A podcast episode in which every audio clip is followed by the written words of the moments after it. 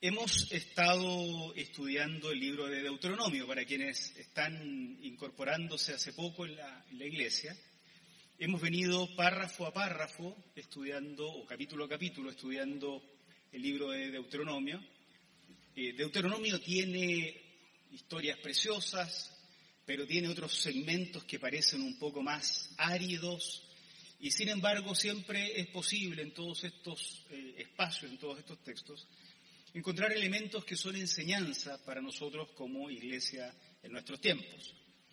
Hoy nos toca hablar de Deuteronomio capítulo 14. El resto de los estudios de Deuteronomio están disponibles en las redes sociales de nuestra iglesia, si es que si alguien quiere revisar para atrás puede hacerlo. Y también si quiere revisar las series de los años anteriores, ahí durante varios años ya estamos eh, haciendo esto de predicaciones eh, en serie. Puede hacerlo para, para ponerse al día con eh, en qué estamos y cómo hemos abordado cierto, ciertos sermones, ciertos textos bíblicos.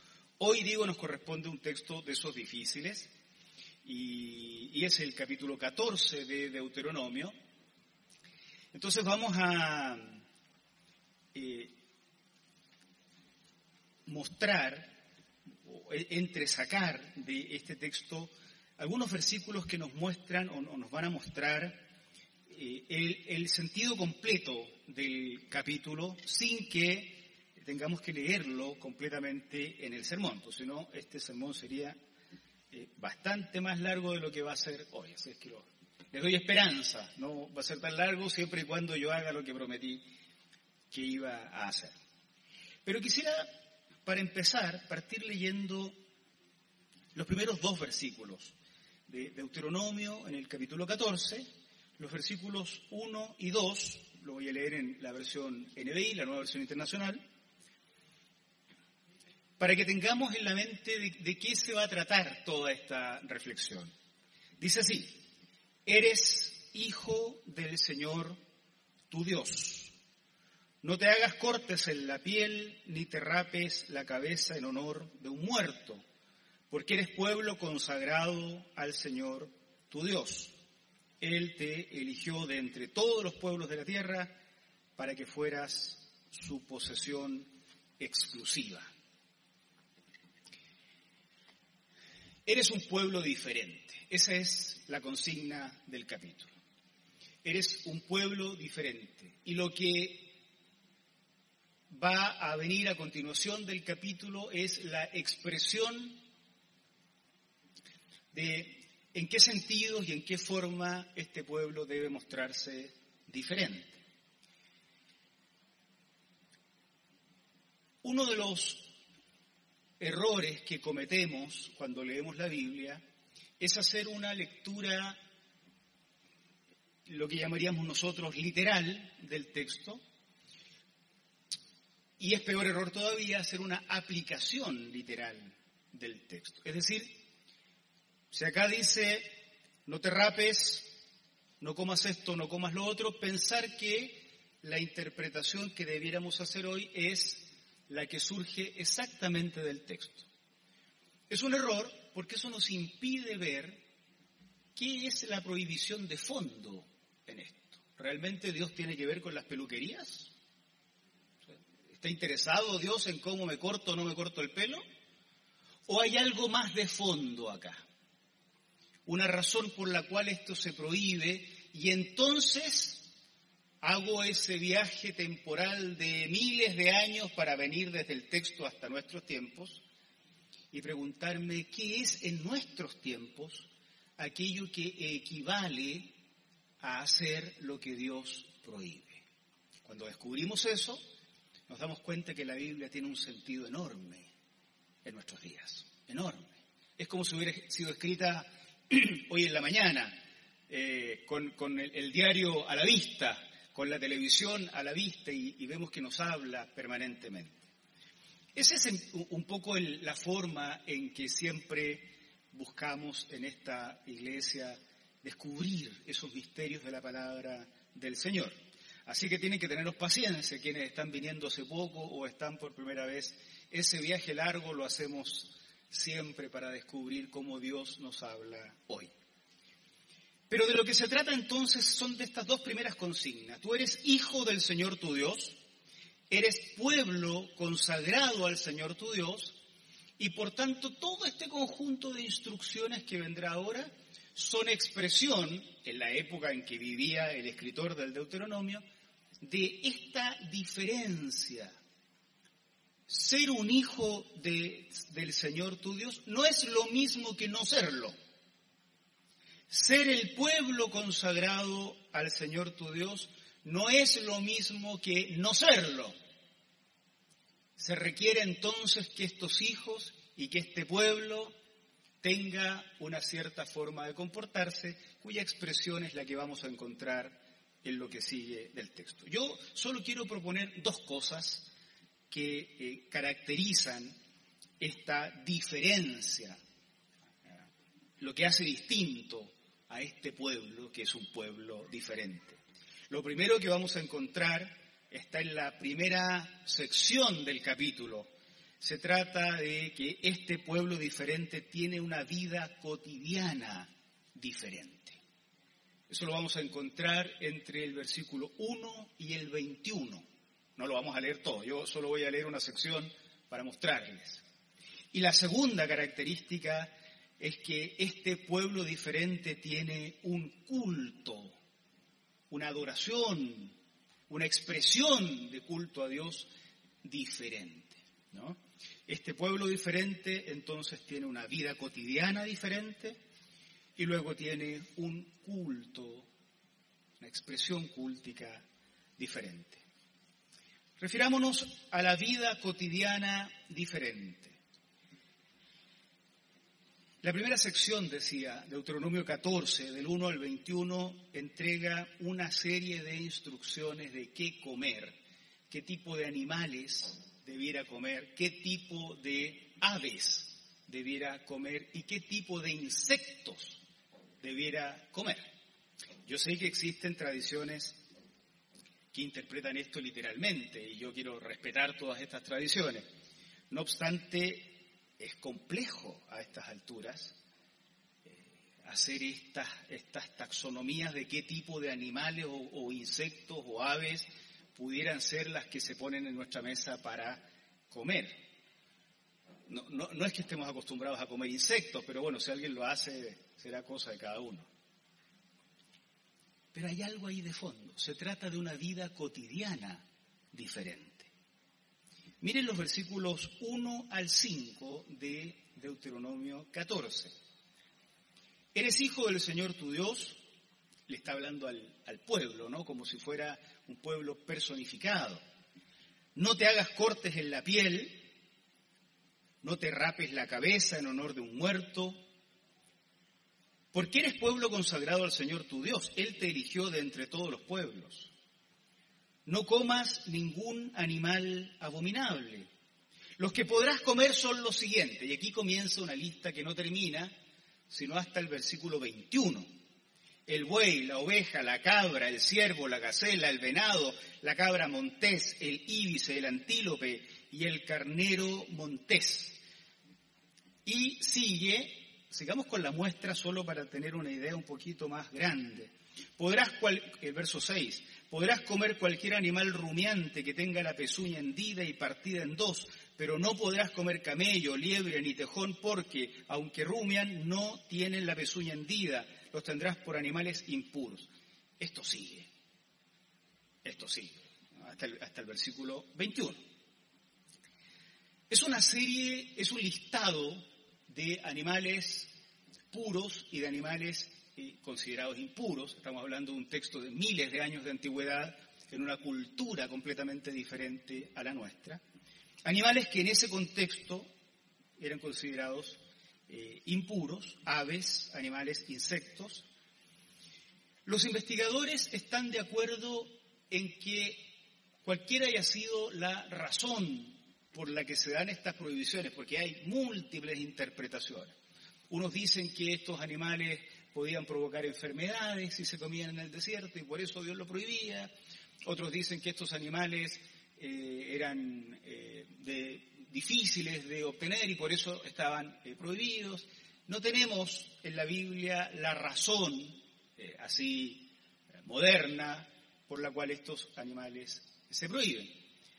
Lo que sí los investigadores consideran de manera más o menos consensuada es que estos animales eran frecuentemente usados en los cultos de los pueblos eh, de alrededor, los cultos idolátricos. Algunos de estos animales incluso eran considerados dioses por los pueblos circundantes.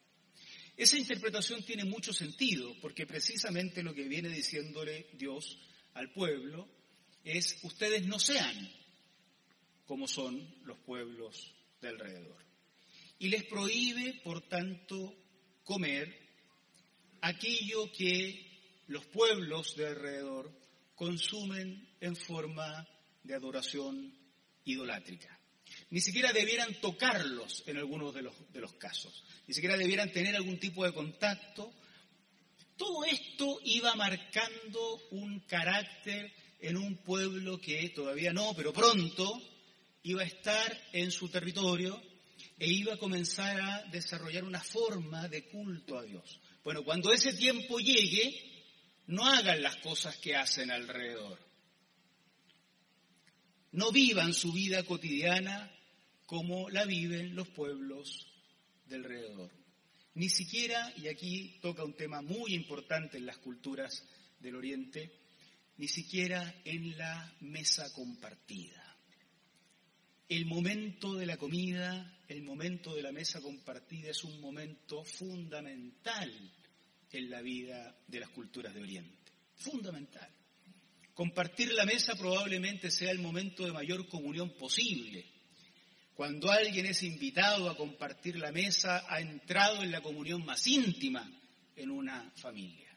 Y digo compartir la mesa, eh, compartir la comida, ¿cierto? Porque no siempre en estas culturas había mesas, se comía sobre una especie de alfombra, recostados en el suelo. Ese momento era de profunda intimidad. Bueno, cuando hagas eso en tu vida cotidiana, cuando entres en comunión, cuando estés en el momento de, lo, de lo íntimo del hogar, de lo cercano con amigos y amigas, no hagas lo que hacen los pueblos paganos. ¿Por qué? porque son un pueblo diferente, lo cual debe expresarse también en lo cotidiano. La forma en que nosotros podemos apropiarnos de esta enseñanza no está en la superficie del texto. Nadie debiera salir de este, de este culto con un listado de qué debe comprar o no comprar en el supermercado la próxima semana. Nadie deberá salir aquí aterrorizado que habrá que ver si tiene pezuña hendida o si no la tiene. Ya esto era difícil antes y más difícil hoy que no estamos acostumbrados a ver los animales vivos tampoco cuando los compramos. No. Pero nosotros, habiendo entendido que de lo que se trata es de no incorporar en la vida cotidiana aquellos elementos voy a usar una palabra evangélica, ¿no? Es bíblica, pero los canutos la usamos mucho. Aquellos elementos del mundo que Dios aborrece, podemos preguntarnos cuáles son aquellos elementos de una sociedad que se construye marginando a Dios, que también han entrado en nuestra vida más íntima. Aquí entonces la cosa se pone mucho más difícil y mucho más, eh, nos interpela mucho más. A estas alturas llega a ser, uno como que, querría decir, prefiero hacer la taxonomía de animales a tener que analizar mi vida en todas aquellas cosas que yo he incorporado a mi vida íntima a mi vida de comunión, a mi vida doméstica, que pertenecen a un entorno que no agrada al Señor. Era más fácil dejarlo la compra del supermercado afuera que analizarse en estos términos. Pero lo que está en juego acá no son los animalitos, ni tampoco es cortarse o no cortarse el pelo.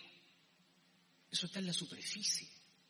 Lo que está en juego acá son aquellos elementos que entraban a formar parte de la comunión de las familias judías y que Dios aborrecía. ¿Cuáles son esas cosas hoy? Hay tantas que uno podría decir. ¿Cuántas cosas en nuestros hogares van construyendo nuestra forma de ser matrimonio, nuestra forma de ser familia, que en realidad son modelos de vida que vienen ni siquiera de Dios, ni siquiera de la Escritura, ni siquiera de un pensamiento cristiano, sino directamente del mundo. Nos enamoramos de cosas, envidiamos cosas, anhelamos ser una forma de matrimonio que hemos visto en la tele, o en el amigo, o en el colega, o en el compañero, sin siquiera pensar si esta forma de ser familia, si esta forma de hacer hogar, si esta forma de ser padre, madre, hijo o hija agrada a Dios. Claro, agrada a mi entorno. Cuando lo cuento en la oficina me aplauden lo que hice. Cuando lo cuento en la universidad me aplauden lo que hice. Me siento plenamente integrado en la sociedad cuando cuento lo que estoy haciendo en mi economía doméstica. Pero a alguien se le pasó por la cabeza preguntarse si a Dios agradaba esto.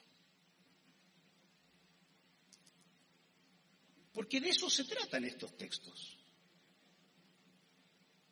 Cuando entres a vivir la tierra en independencia, no seas como los otros pueblos. Pero en el sentido profundo, no seas como los otros pueblos.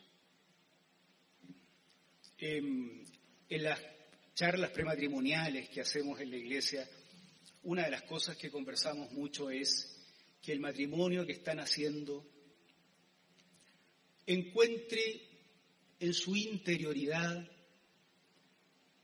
encuentre a solas con Dios la forma de ser matrimonio que a Dios le agrada pero que no construyan la nueva vida preciosa, la nueva oportunidad que están teniendo de formar familia, de formar matrimonio, de caminar juntos en el futuro. No construyan eso con los modelos que la sociedad ha establecido para ser familia. No me refiero a las leyes, me refiero a lo que uno ve todos los días. A veces uno ve matrimonios en los que la sola boda arruinó el matrimonio que estaba por empezar el día siguiente. Porque la boda tenía que ser como el mundo decía, como la sociedad decía. Porque había que endeudarse hasta las masas para poder hacer la boda que la sociedad exigía. Porque había que hacer el viaje que la sociedad decía que había que hacer. Y luego los hijos, y luego la casa, y luego el auto, y luego los gastos, y luego el viaje. Y en algún momento el mundo se nos metió, no quiero ponerme acá ultraconservador, pero me refiero a esas cosas del mundo que ofenden a Dios, ¿no? Se nos metió y somos una cáscara de familia que agrada a todos menos a Dios. Y aquí a uno dan ganas de decir, mejor hablemos de no raparse la cabeza y de qué comemos, porque acá esto es más difícil. Pero de esto trata el texto. La envidia, la codicia, el amor al dinero, el amor a las posesiones, la violencia, la humillación de uno respecto del otro, esa forma de, diferenciación de género donde alguien por ser hombre cree que puede golpear la mesa más fuerte, que son todas cosas que vienen del mundo del mundo. Podemos llenar de textos bíblicos estos comportamientos injustos y seguirán siendo del mundo. No seas como los pueblos, porque tú eres hijo del Señor tu Dios, porque eres pueblo consagrado al Señor tu Dios. Por lo tanto, debes ser, ser un pueblo diferente. Un pueblo diferente. Hay tantas cosas, pero somos un pueblo diferente que extrae sus ideales para lo interior, no de lo que brilla allá afuera, sino de lo que entendemos como voluntad del Señor, y no de la superficie del texto, sino de una comprensión profunda del texto. Así es que eso era lo primero. Una vida cotidiana diferente ha de ser característica de un pueblo diferente.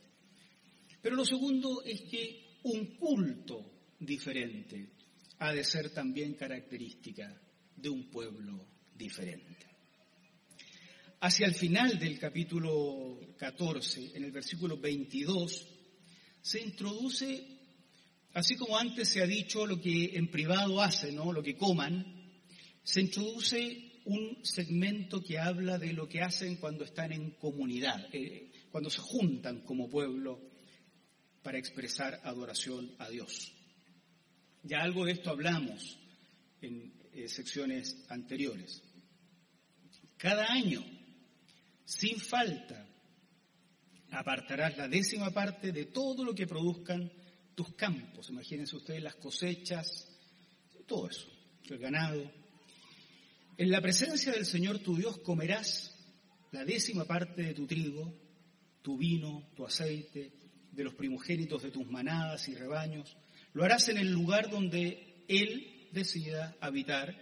Así aprenderás a temer siempre al Señor tu Dios. Pero si el Señor tu Dios te ha bendecido y el lugar donde ha decidido habitar está demasiado distante, de modo que no puedes transportar tu diezmo hasta allá, entonces lo venderás, te presentarás con el dinero en el lugar que el Señor tu Dios haya elegido, con ese dinero comprarás lo que prefieras o lo que más te guste, ganado, oveja, vino, otra bebida fermentada, y allí en presencia del Señor tu Dios, tú y tu familia comerán y se regocijarán. Pero toma en cuenta a los levitas que vivían, que vivan en tus ciudades. Recuerda que, a diferencia de ti, ellos no tienen patrimonio alguno.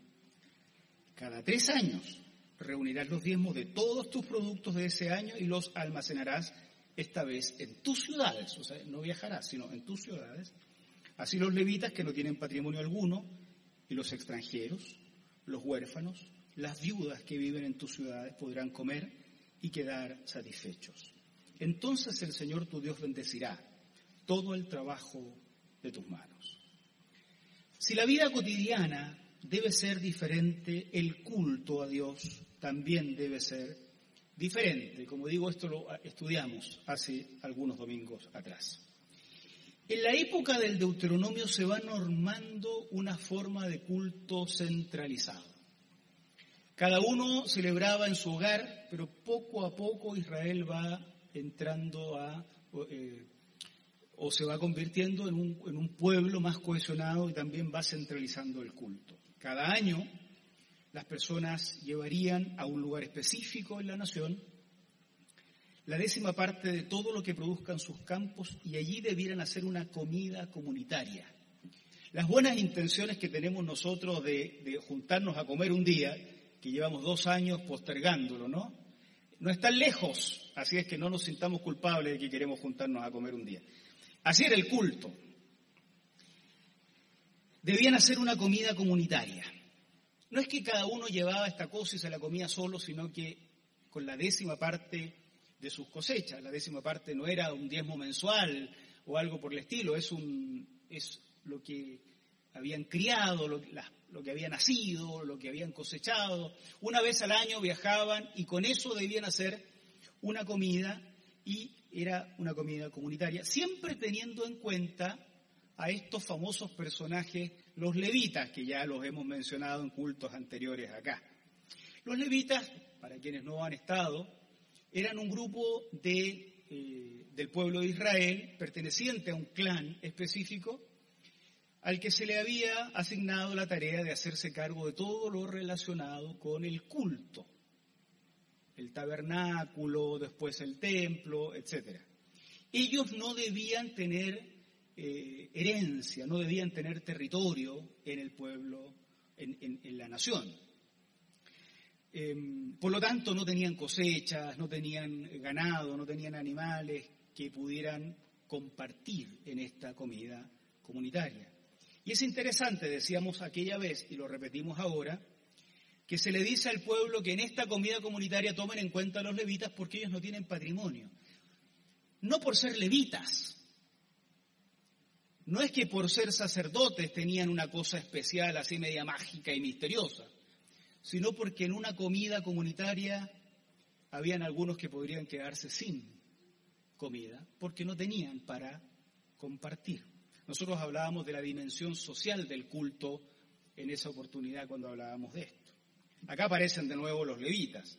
Había que compartir con ellos, no porque fueran de una casta distinta, sino porque no tendrían primogénitos de animales ni cosechas, pues no tenían terrenos para trabajar ni para sembrar.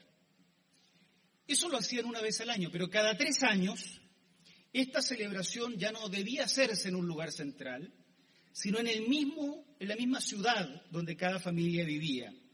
Allí debía, de nuevo, hacerse una comida comunitaria, otra vez con los levitas que estén ahí, no debían quedar fuera aquellos que no tienen patrimonio, pero acá agrega también a los extranjeros que tampoco tienen territorio para cultivar, a los huérfanos, a las viudas, y de esta comida comunitaria donde se, se, adora a Dios con esta décima parte que ha sido guardada para esto, en esto todos quedarán satisfechos. Estas comidas tienen la particularidad de ser comidas que se hacen ante Dios, porque uno diría, bueno, ¿qué, ¿estos comen una vez al año nomás? Comen todos los días, como la mayoría de las personas. Pero esta comida entonces tiene la característica de hacerse, y así se dice, ante Dios. Por lo tanto, no es cualquier comida, es el culto a Dios. Es el culto a Dios que se hace con estas características. Es el culto a Dios y el énfasis está en que este culto a Dios debe hacerse de tal forma que todos los que están en el pueblo puedan participar de la totalidad del culto a Dios, que incluía la comida de aquellas cosas que cada uno aportaba de lo que Dios le había dado. Y cuando había alguno que no podía aportar, no lo dejaban fuera del culto, como el levita, como el extranjero, como la viuda y el huérfano. Estas son formas de mencionar ciertas categorías que eran toda una institución. El huérfano no es solo el que no tiene padre, el huérfano es alguien que no, va a tener cómo heredar. La viuda está desamparada. El extranjero no tiene terreno.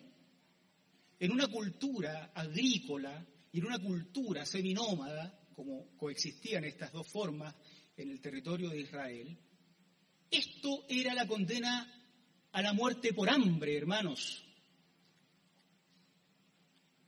El culto, por tanto, está completamente compenetrado con la vida cotidiana de las personas. Y aun cuando el pueblo es llamado a reunirse, en esa reunión no se pone entre paréntesis la escasez, no se pone entre paréntesis la carencia, sino que se integra completamente de tal forma que quienes van a expresar algún tipo de adoración a Dios puedan hacerlo siempre en igualdad de condiciones. Que esto se haya cumplido en Israel es difícil de decir. Pero no porque no se haya cumplido deja de ser válido lo que estaba en el corazón de Dios. Que aquel que llegaba a aquella reunión sin poder llevar nada podía participar en igualdad de condiciones con el resto. Que aquel que llegaba a aquella reunión con, quién sabe, un rebaño entero de primogénitos o de, crías, camellos cargados de las cosechas, participara en igualdad de condiciones con aquellos que no llevaban nada. El énfasis estaba en esto. La novedad de este mandamiento respecto de los pueblos vecinos está en, o se nota cuando esto se compara con los tipos de culto similar que existían en los pueblos vecinos. La cultura esta propiciaba que el culto se hiciera con comidas, pero en otras culturas de la época la comida comunitaria no incluía a los que no podían ofrecer su propia comida. Los banquetes en las culturas greco-romanas eran para ciertos estratos sociales de la sociedad. En efecto, no podían participar mujeres, por ejemplo. Y así, en otras culturas, no se podía participar en ciertas reuniones donde habían comidas eh, comunitarias si tú pertenecías a los estratos sociales más pobres o más bajos de la sociedad. No todos tenían acceso a esas comidas de adoración a los dioses. No había espacio para los pobres, los huérfanos, las viudas, los extranjeros. No había espacio para los discapacitados. El culto a Dios, el culto que Dios estaba construyendo, el que estaba enseñando al pueblo para que cuando lleguen a la tierra prometida lo ejecuten, ese culto exigía plena vida en comunidad. Algunas iglesias, como la nuestra, hemos tomado también esta eh, denominación, este nombre, diezmo, para nuestros aportes al servicio comunitario de la iglesia. El espíritu no siempre se logra, pero el espíritu busca ser el mismo. Que se haga como un servicio de culto, de gratitud por lo que Dios entrega que se asegure un funcionamiento de culto que bendiga a todo el mundo, que no excluya, que no haga que unos sean eh, participen del culto en primera categoría y otros participen del culto en segunda categoría. Hoy estas cosas son menos agrícolas. No, no es trigo, no serán las cosechas que todos compartimos. Son más tangibles, un templo que nos cobija, una calefacción para todos, la luz, el sonido, los micrófonos, personal de tiempo completo en la iglesia. Cuestiones todas que deben siempre realizarse con la idea de que en el culto a Dios todos participen en igualdad de condiciones. Que asegure que el que aporta mucho no tenga un trato especial respecto del que aporta poco o del que no tiene nada para aportar. O que asegure que si alguien no tiene para comer, su iglesia va a buscar la forma de ir en ayuda del que no tiene para comer. Todo eso está implícito en la idea que no siempre se ejecuta bien y uno no sabe si en, en todos lados es igual, pero que busca nuestros conceptos de diezmo. Yo no sé si en todos los lados los diezmos se administran con esas intenciones, pero seguramente las iglesias evangélicas que usan este concepto están con esta idea en mente. Entonces, el capítulo 14 nos muestra que los seguidores de Jesús somos llamados el pueblo de Dios, los hijos de Dios, y no es lo mismo serlo que no serlo. Nuestra vida comunitaria no debe tomar como modelo los estándares que nos propone una sociedad que da la espalda a Dios. Pero nuestra vida religiosa tampoco debe tomar como modelo los grupos circundantes que dan la espalda a Dios. Nuestra vida individual, nuestra vida íntima, no debe tomar como modelo esos estándares externos. Y nuestra vida en comunidad como iglesia tampoco debe regirse por estándares, estándares externos. Debemos trabajar duro para vivir una forma de ser iglesia donde eh, todo aquel que es llamado por el Señor a integrarse aquí se sienta tan parte del todo como el que lleva muchos años. Yo de verdad espero que el testimonio que den los que hoy están por primera vez sea el de haberse sentido en casa. No el de haber sentido que me hicieron sentir pésimo en esa iglesia.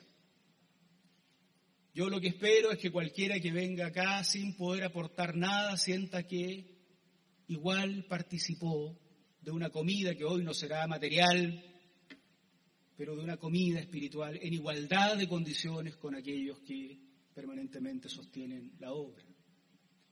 De verdad espero que si alguien es rico y alguien es pobre y se sientan en una misma banca, perciban que esta es la iglesia que Jesucristo fundó y que no estamos funcionando como la sociedad espera que funcionen las estructuras de forma a veces discriminatoria. Que los frágiles de nuestro tiempo, el pobre, el huérfano y la viuda del texto bíblico, que hoy serán otro tipo de fragilidad, se sientan tan parte y disfruten de los mismos estándares del culto a Dios que los que más aportan para este sostenimiento. Los modelos del ser iglesia y los modelos del ser familia, hermanos y hermanas, no se pueden rastrear hacia proyectos eclesiásticos o familiares aparentemente exitosos que se nos proponen. La forma de ser familia como un pueblo diferente y la forma de ser iglesia como un pueblo diferente debe rastrearse hacia este tipo de enseñanzas que encontramos en la Biblia, que nos hablan de que si somos de Dios no somos, somos del mundo. Por tanto, nuestra vida en la interioridad y la vida en comunidad ha de ser diferente.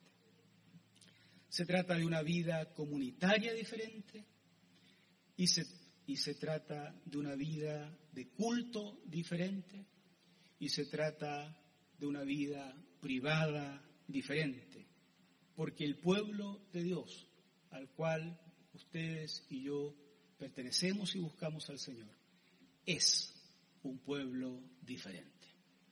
Que el Señor nos bendiga, queridos hermanos y hermanas. Oramos al Señor.